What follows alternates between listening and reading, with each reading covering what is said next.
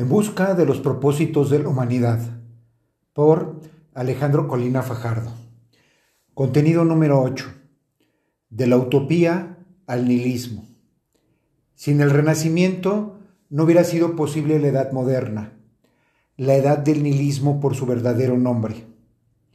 Vaya paradoja, ¿cómo es que la era que inicia con el Renacimiento puede constituir una era nihilista?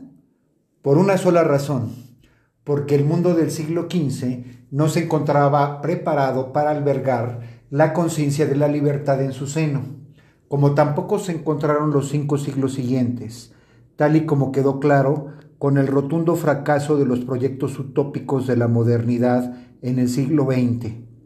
Ciertamente, en estos cinco siglos han existido islas con niveles aceptables de justicia en las que ha resultado posible ejercer la libertad personal y desarrollar espacios de expresión humanista. No obstante, el proyecto de dominio científico y tecnológico, el motor mismo de la modernidad, nació de una fuente nihilista, a saber, considerar la verdad como el resultado del control ejercido sobre algún fenómeno de la naturaleza para probar una hipótesis y a la postre obtener un desarrollo tecnológico que permite ejercer control sobre el fenómeno en beneficio de la humanidad. Se trata de una concepción de la verdad que olvida el ser, porque olvida que lo que es, esto es, los seres y las cosas que existen, no se controlan, sino que se descubren.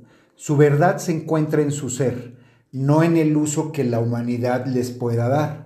O, dicho de otro modo, la verdad es algo que se descubre antes que se comprueba.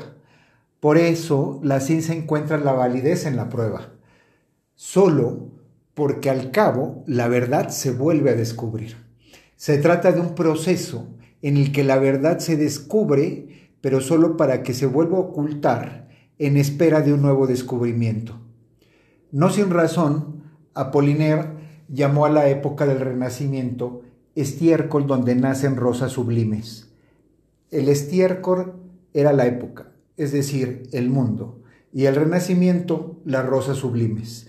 La razón por la que el Renacimiento desembocó en la edad nihilista fueron políticas y obedecieron a la corrupción reinante en la Roma de los Borgia.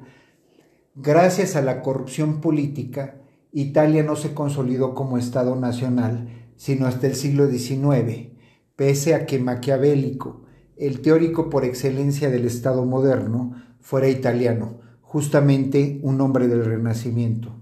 La corrupción de los jerarcas en las ciudades renacentistas, asociada a la simbiosis entre la Iglesia y el gobierno, determinaron que así fuera. No obstante, el destello renacentista pronto se expandió por toda Europa y sus aires acabaron por originar el proyecto utópico de la Edad Moderna. En el siglo XV inició la globalización con el descubrimiento de América y un par de siglos más tarde, en el siglo XVII, Descartes le confirió sustento insobornable al yo, esto es, a la conciencia de la libertad personal. En el mismo siglo, John Locke asentó la legitimidad política del Estado en el acuerdo de la ciudadanía libre y consciente, esto es, guiada por la razón.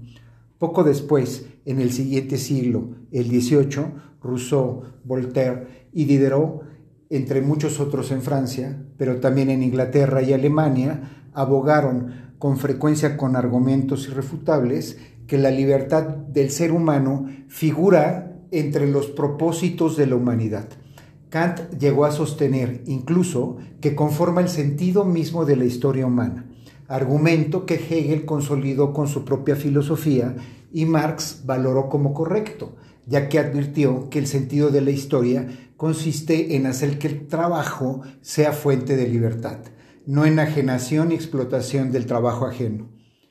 Y como producto y motor de esos trances, la Revolución Francesa que, según opinión de Alejo Carpentier, merece ser tomada como el modelo de la revolución por excelencia. El proyecto de la Edad Moderna se convirtió de esta forma en el proyecto de la utopía, el sueño de la liberación del ser humano, la llegada del paraíso posible para la humanidad sobre la tierra. ¿Y cuál fue el resultado? La edad del nihilismo. ¿O alguien lo puede desmentir?